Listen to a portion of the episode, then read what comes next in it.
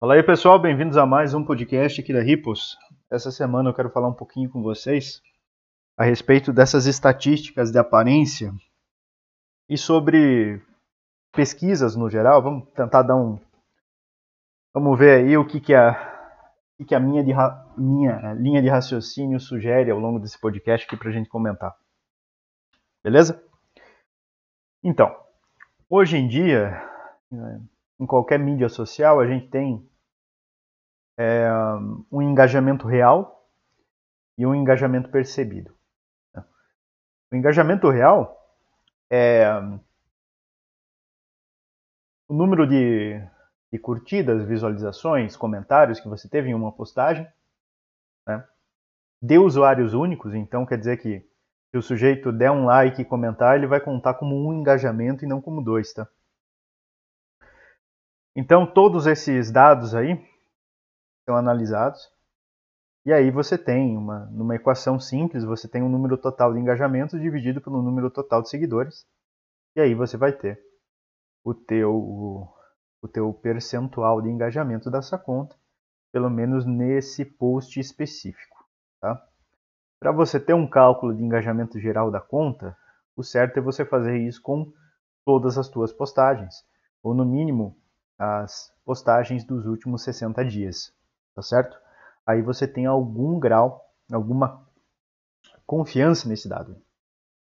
O problema é que cada vez mais está ficando difícil você criar esse, esse engajamento artificial. Por quê? O custo por impressão de, uma, de um anúncio, o custo por impressão de qualquer, de qualquer coisa que você venha divulgar hoje na internet está muito alto. E eu antes acreditava que a tendência desse custo era baixar com o aumento da taxa de juros nos Estados Unidos, por conta que você tem mais fuga de capital e as pessoas preferem, né, as startups preferem deixar de investir em anúncios e se preocupar mais em como eles estão usando o fluxo de caixa para realmente rentabilizar a empresa. Só que isso aí não está sendo percebido, infelizmente aí é, no, nas plataformas tradicionais, principalmente é, YouTube e Facebook, Instagram. E assim, é, não sei até quando isso vai perdurar. Tá? Esse aumento de, de custo por impressão, esse aumento de, do custo geral para se anunciar. Mas para algumas empresas está ficando insustentável principalmente porque eles valorizam demais a meta de aparência. Se tem uma coisa fundamental na internet é que você tem que priorizar o seu longo prazo, tá? E a maioria das pessoas que vem de um meio tradicional de mídia, uma mídia mais clássica aí dos anos 70, 80, até os anos 90 ali, eu vou dizer assim, o, o pessoal que é mais old school, eles não trabalham nada bem com internet. Eles pensam que a internet é como o passado, que você deve se preocupar com uma impressão momentânea da tua marca. Né? O que a gente chama aqui na Ripos de impressão percebida, que é quando você solta um, um evento, um produto, um serviço e mede né, o, os comentários unicamente desse serviço e não mede a marca como um todo. Na internet, quando você está falando de, de crescimento, você só precisa se importar com uma coisa, que é o crescimento da, tua per, da percepção da tua marca. Tá? Seria o que os antigos chamariam de market share. No entanto, isso é prioritariamente seguidores na tua página e taxa de engajamento. Isso seria market share hoje em dia. E assim me assusta um pouco que o pessoal das antigas, até o pessoal mais novo que não está acostumado com a internet, eles não, não se deem bem, eles não falem a língua do público. É, eles nem se importam, na verdade, com o público em si. E cada vez mais eu percebo que o sucesso da tua marca, por exemplo, é, nós não investimos mais no Instagram, no Facebook ou no YouTube aqui pela Ripples. Nós estamos unicamente investindo no, no TikTok. Por quê? É por uma decisão própria minha. Né? Eu acredito mais na plataforma do que nas outras. Mas você vê que é, a plataforma acaba sendo uma zona de incubação. Né? Essa, essas novas plataformas. Aí o Pinterest já assumiu esse papel. Onde você tem ali uma espécie de, de, de treino para que os influencers, para que as marcas ali comecem a produzir algum conteúdo. E pelo TikTok funcionar de uma maneira diferente do Instagram e do YouTube, é muito mais proveitoso para se estudar internet no TikTok do que no Instagram. Eu acredito que o Instagram e o YouTube também faz com que você viva numa bolha. Né? Isso é um, um, um grande erro, eu acredito que dessas duas plataformas. Estou explicando um pouquinho como é que funciona o algoritmo de cada uma. Tanto no Instagram, quanto no Facebook, quanto no YouTube. A estratégia do, das empresas é o que a gente chama de conteúdo forçado direcionado. Tá? Como é que funciona? Vamos supor que você curtiu um vídeo no YouTube ou no Instagram, qualquer uma dessas três plataformas que eu falei, sobre culinária. Tá? Você curtiu um vídeo na segunda e na terça-feira você vai receber novamente um vídeo desse. Se você visualizar esse vídeo, até, vamos dizer assim, 75 segundos, tá? E essas, essas plataformas vão entender que isso é um engajamento. E vão começar a exibir cada vez mais conteúdos de culinária para você. Até chegar um momento em que você acha que o Instagram ou a plataforma que você frequenta, qualquer uma dessas três, está só com conteúdo sobre culinária, quando não é bem assim. A mesma coisa acontece se você curtir fotos de uma pessoa específica. O, a plataforma vai tentar te mostrar mais pessoas como aquela. Tá? E isso cria um ambiente totalmente ridículo. Por quê? Porque toda a experiência desses algoritmos, o porquê que eles fazem isso, foi baseada na tua na tua recompensa ali. Eu não vou lembrar o nome do hormônio que é liberado. Vou tentar pesquisar aqui. Por estímulo. Não vou lembrar o nome de cabeça. Vou ver se aparece aqui. Não lembro se é serotonina, posso estar errado. Endorfina? Bom, pode ser endorfina. Mas, ah, se não me engano, o estudo que a gente viu aqui, estudo não, estudos, né? levar só um estudo em consideração para tomar decisão é coisa de burro. Então eu já, eu já vi alguns, alguma para de, de estudos, de ter lido mesmo, eu lembro de um, que eu li uns 15, 16 por aí. Então, como está baseado na liberação desses hormônios aí, unicamente, e não na recompensa após você ter, ter frequentado essa rede social, esse é um estudo bem impreciso. Né? É bem, bem, bem impreciso. Então, você tem uma métrica de aparência sendo usada para programar uma plataforma e uma métrica de aparência sendo usada para analisar o conteúdo postado nessa plataforma por parte do criador de conteúdo, por parte da marca. Então você tem assim um mundo de loucura hoje na internet. E principalmente, as pessoas querem hoje crescer numa plataforma específica. Elas querem crescer no YouTube, elas querem crescer no Instagram, elas querem crescer no Facebook, elas querem crescer no LinkedIn, mas elas não querem crescer numa plataforma de jovens. E isso é um grande erro, porque o jovem vai ser o teu cliente amanhã. Assim, é, lhe adianto que o Instagram está morrendo. Tá? E isso é por conta de como os usuários dessa plataforma estão se comportando nela. o tempo de tela está baixando, né? Porque primeiro, as pessoas não querem ver conteúdo repetido, é isso que você vai ter no, na realidade. Quando você adota esse tipo de é, recompensa, né, por, por você ver o vídeo de culinária, vai receber mais vídeo de culinária.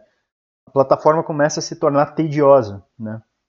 Você vê que as pessoas apresentam alguma deficiência em reconhecer a qualidade das plataformas depois de seis meses de uso, mais ou menos, a um ano, dois anos de uso, tá? E isso até agora não foi percebido dentro do TikTok. Por quê? Primeiro que ele censura muito pouco. Né? Ele não tem essa, provavelmente isso mude talvez, né? A gente sabe que isso pode mudar amanhã. Mas hoje, para você construir um, uma base de marca, eu acredito que a melhor coisa que você possa fazer é no TikTok. É até um trabalho de você ver o que está acontecendo com a rede em si, né? O que as pessoas estão postando, o que o pessoal gosta de falar, está viralizando. Estudar isso, estudar a maneira que as pessoas estão fazendo esse conteúdo e começar a tentar aplicar no teu negócio, começar a aplicar para o teu perfil de marca. E assim, é, me surpreende que as pessoas ignorem isso completamente. Você não pode estar focado em uma plataforma só se você está pensando em estratégia de conteúdo. Você tem que fazer conteúdo para múltiplas plataformas. E isso não se aplica só a você pegar é, e vamos, vamos supor o seguinte, fazer um vídeo para o Facebook, um vídeo para o TikTok, um vídeo, outro vídeo para o Instagram, um outro vídeo para o YouTube. Não, não. Você pode fazer um vídeo para o YouTube e separar esse conteúdo em múltiplas redes, né? Desde que você, obviamente, adeque esse conteúdo ao perfil da rede. Por exemplo, no TikTok as pessoas querem uma, uma informação mais de cara. Na internet como um todo, você está na sociedade, nós estamos inseridos numa sociedade caída que é totalmente dependente de consumo imediato. Então não adianta você tentar manter uma estrutura tradicional de marketing, uma estrutura tradicional de varejo. O tradicional não está funcionando mais. Por quê? Porque o teu cliente não está mais afim de esperar.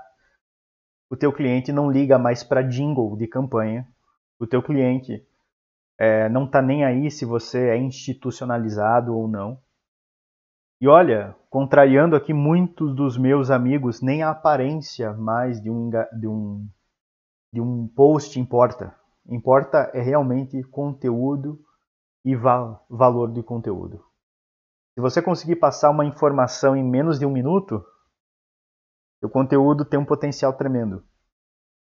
Mas aí o que, que é feito? Eu acho que vou ter que espirrar aqui no meio, me perdão se isso acontecer. Mas o que, que acontece? As pessoas estão presas nesse meio tradicional aí. Pessoas querem fazer, ao invés de um conteúdo de um minuto, com alta carga de valor, as pessoas querem fazer um, um, uma abertura de três minutos, as pessoas querem botar um, um jingle de marca no começo, as pessoas querem que tal coisa apareça ao final do vídeo. Não. É assim. Você tem que pensar o, a internet, as redes sociais como um mercadão, um varejão. Onde as pessoas vão lá, pegam o que elas querem e caem fora. As pessoas não vão ficar se interessando por você a não ser que você seja interessante. Tá? E não pense que eu aprendi isso da noite por dia. Eu aprendi sendo rechaçado pelo varejo. Tá?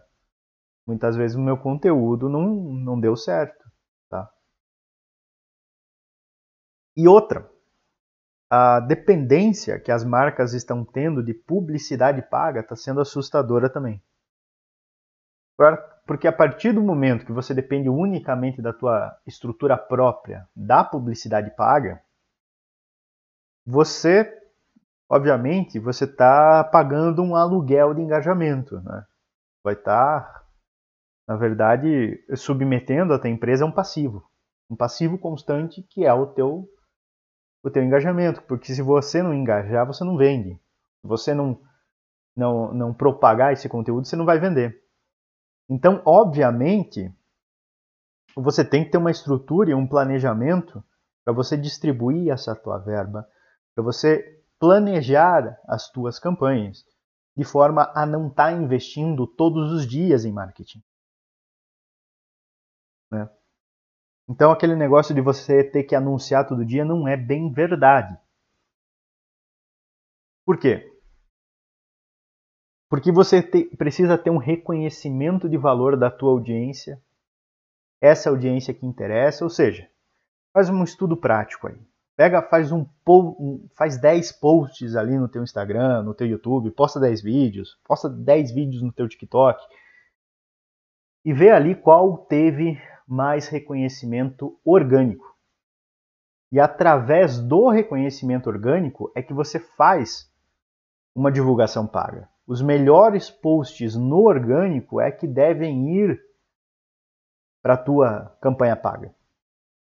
Você não deve impulsionar todo o teu conteúdo para que todo o teu conteúdo esteja homogêneo, né? Não é assim. Nem em perfil de influencer alto isso acontece. não são todos os posts que performam bem, não são todos os vídeos que performam bem. E a primeira coisa que a gente faz quando a gente bate o olho no influencer, por exemplo, alguma marca chega até a Ripos e pede um, uma campanha direta com o influencer, é ver engajamento orgânico dela. E é perceptível quando o anúncio é pago, quando a, a conta levou o anúncio pago. Perceptível. Primeiro que você vai bater o olho na, no, na conta, no perfil, sei lá o que, e vai ver que as visualizações ou os likes estão muito equilibrados. Estão todos numa faixa específica ali de views. Por exemplo, todos têm 10 mil views. Né? O todos têm 500 mil views, todos têm 500 mil likes. É óbvio que isso foi impulsionado. Tá? Por quê? Porque a tua audiência, primeiro que ela não é fixa, ela é volátil. Então ela vai gostar de algo que você postou e não vai gostar de outro algo. O mesmo cara que deu três likes hoje na tua conta não vai dar por, pelo próximo mês e daqui a pouco o cara surge de volta lá. Opa, viu que o cara postou ali. Por quê? Porque é esse cara que tem valor. Esse é o cara real. Entendeu? O cara que tá todo dia ali dando like na tua foto tem alguma coisa de errado. Entendeu? Tem alguma coisa de errado. Posso te garantir isso. Então, é assim que funciona. É, e trazendo um pouco isso é, para as pesquisas aí, né? Porque a gente vê hoje, tanto na época da eleição, como a gente sempre viu, né? Estudos científicos e tal, que analisou tal, tal número de dados. Vocês já se deram conta do, imenso potencial de fraude desses, desses supostos estudos aí? Dessas pesquisas, enfim. Primeira coisa, validação de resultado está ligado, tá ligado intimamente com validação de processo. Então vamos supor lá que eu estou lhe pagando para fazer uma pesquisa de intenção de voto para presidente. Aí você entrevista o sujeito, anota isso num, num papel ou fornece anota isso num sistema, né, no teu próprio celular, e eu recebo essa informação. Tá? Por isso só, eu acho que todo o corpo universitário do Brasil, todo o corpo empresarial do Brasil já testaria isso como verdadeiro. Não é verdadeiro. Como eu te falei, validação de dado está ligado intimamente com validação de processo. Primeiro, o que é um processo? Processo é um fluxo definido por etapas. Então a primeira etapa, Estevam, é a entrevista com o entrevistado, não é? É eu perguntar para o entrevistado se ele vai votar em quem ele vai votar, não é? Não. Primeiro, quem é o entrevistado? Segundo, o entrevistado é sincero? É a primeira pergunta que você tem que fazer. As primeiras perguntas que você deve fazer. Quem é o sujeito? Né? Segundo, qual que é a possibilidade que ele tem de mentir? Por isso, toda entrevista sem stress test, primeiro, é falsa, é fraude. Primeiro você faz um stress test, que é o que? Você mapear um conjunto de crenças da pessoa aparentemente relacionadas com a situação. Por exemplo, numa pesquisa para político, você já poderia ler o viés da pessoa antes, né?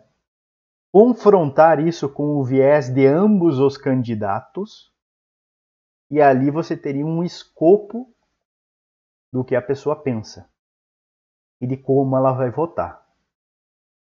Ao final desses, desses três processos aí, que é primeiro validação da pessoa, validação da pessoa player 1, validação da pessoa player 2, e ali você tem um fluxo primário. A partir desse fluxo primário, você pergunta em quem você vai votar. Tá?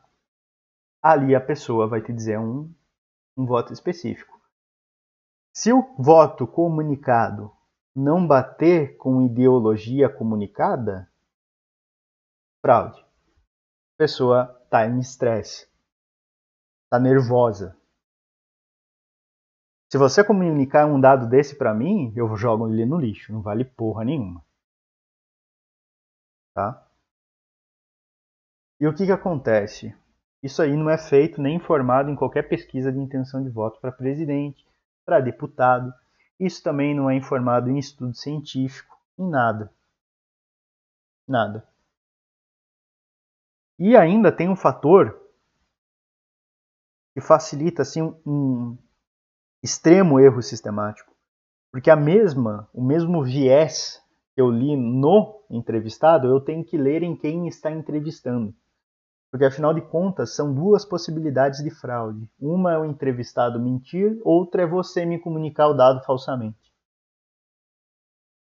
Você acha que isso é visto ou entendido por algum dos caras do Instituto de Pesquisa? Não é, gente. É deprimente. É deprimente. Por isso, quando eu falo para vocês que a Ripos é o único, é o único instituto aí que a gente você pode dar alguma confiança, e eu sempre falo, dê, dê confiança no que nós falamos aqui, mas vá conferir por você mesmo.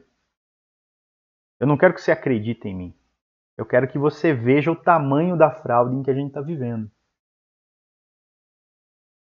Quando você começa a perceber isso, parece que caem escamas dos teus olhos assim, você não acredita mais em nada do que essa gente fala. E olha, é assim, libertador. eu sei que eu já falei sobre isso é, num podcast passado, mas eu não tinha abordado isso de forma a você também ver como você talvez possa estar tá fazendo uma leitura errada da tua marca, do teu produto, da tua empresa em si. Talvez você esteja focando numa coisa errada. Porque um like não quer dizer engajamento, nem sempre. Apesar de ser compreendido como engajamento pelas plataformas, tá?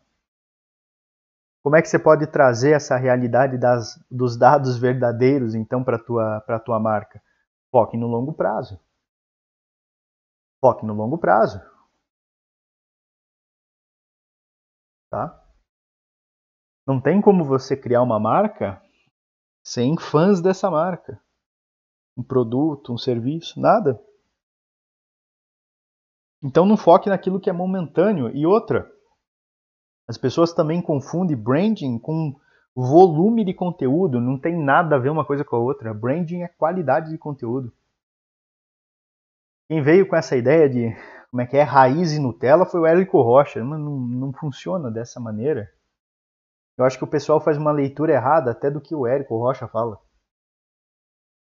É, você tem um conteúdo de viral e outro para a sua audiência quente. Não, não é bem assim que funciona a coisa.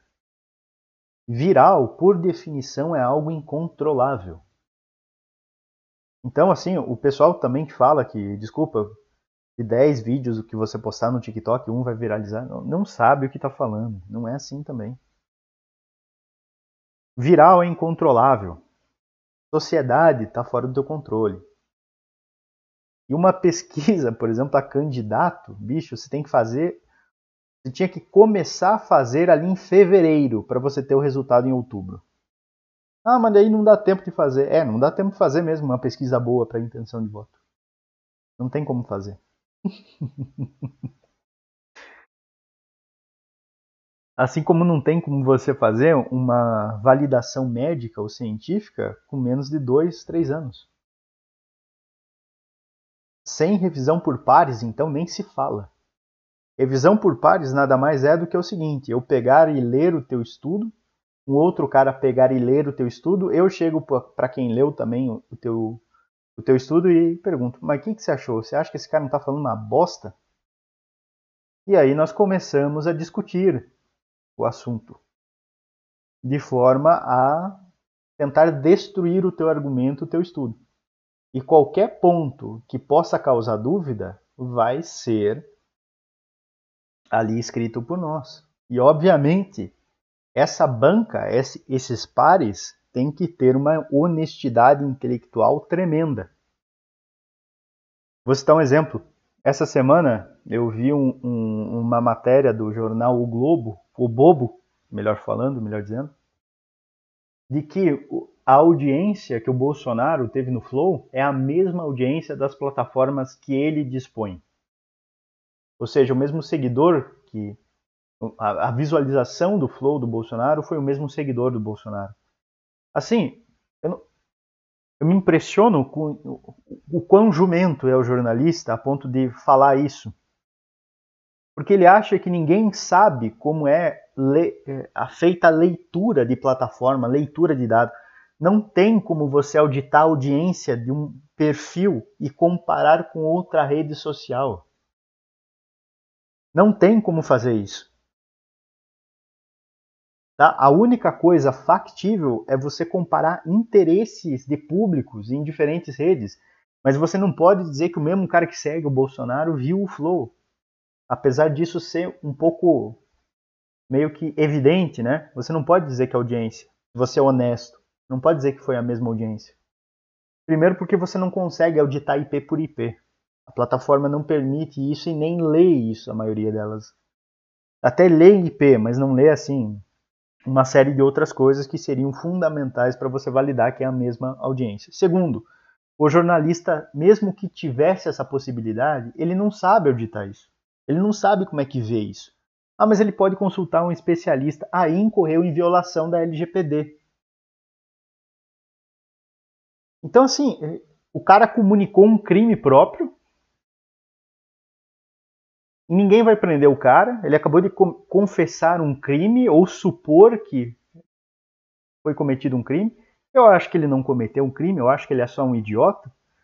Mas assim, você percebe como a gente está vivendo num universo de idiotas? Como é que o cara fala um negócio desse e dorme à noite, é óbvio que é disputa política, né? Goste você ou não do Bolsonaro, você não pode admitir uma coisa dessa. Então, assim, a gente está beirando a geração do ridículo. É, já estamos na geração do ridículo, né? Mas, enfim, é... esse podcast foi uma suge sugestão realmente para a tua marca, para o teu desenvolvimento de produto, seja o que você esteja desenvolvendo. Foque mais no longo prazo e assim, todo mundo fala na internet que não compensa você atrair seguidores, porque atraindo seguidores não quer dizer que você vai realizar vendas. É, você não vai realmente tá realizando vendas, mas sai mais barato alcançar um seguidor do que alcançar uma nova um novo cliente.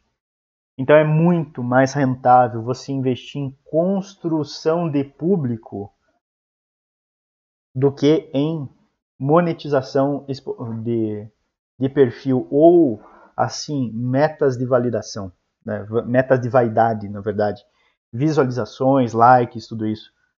O, o que funciona é seguidor, é inscritos, é isso aí.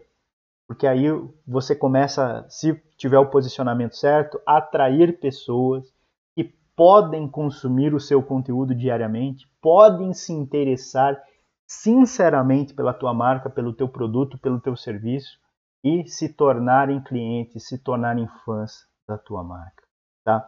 Lembrando, você não fideliza um sujeito na primeira compra, no primeiro engajamento, nada. Você fideliza no segundo, porque a partir daí você está construindo um relacionamento. Você já ganhou a confiança e agora vai construir um relacionamento com o teu cliente, com o teu seguidor, com a sua audiência, com o seu time. Beleza? Pessoal, é... porra, cansei. É... Aqui no, na descrição desse podcast você encontra as, o link de assinatura para fazer sua pré-inscrição para o Ripples Hub. Tá? O Ripples Hub a gente vai trazer mais estudos assim aprofundados, os estudos que a gente já faz para quem paga os nossos estudos. Então, a gente vai ter ali uma, um, um, conteúdo mais sólido, um conteúdo livre desse tipo de contaminação ideológica, dessa disputinha ridícula que se tornou a mídia brasileira hoje em dia, perfis verificados e o escambau, né? Tá todo mundo propagando informação falsa, tá todo mundo querendo te fuder.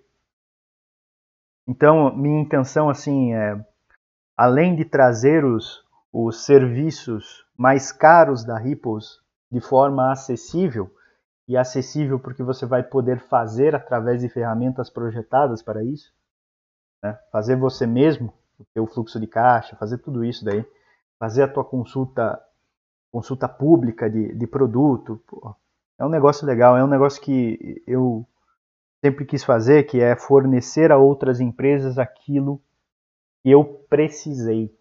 Né? Então, eu peço que você, se tiver interesse em, em construir um negócio, em ser é, mais safo, principalmente nesse mundo que a gente está vivendo aí, mais vivo para essas informações, eu peço que você considere fazer essa inscrição aí, pré-inscrição, e as assinaturas vão ser liberadas aí, eu acredito que no mês que vem. Beleza? Pessoal, boas vendas e uma ótima semana para todo mundo. Abração.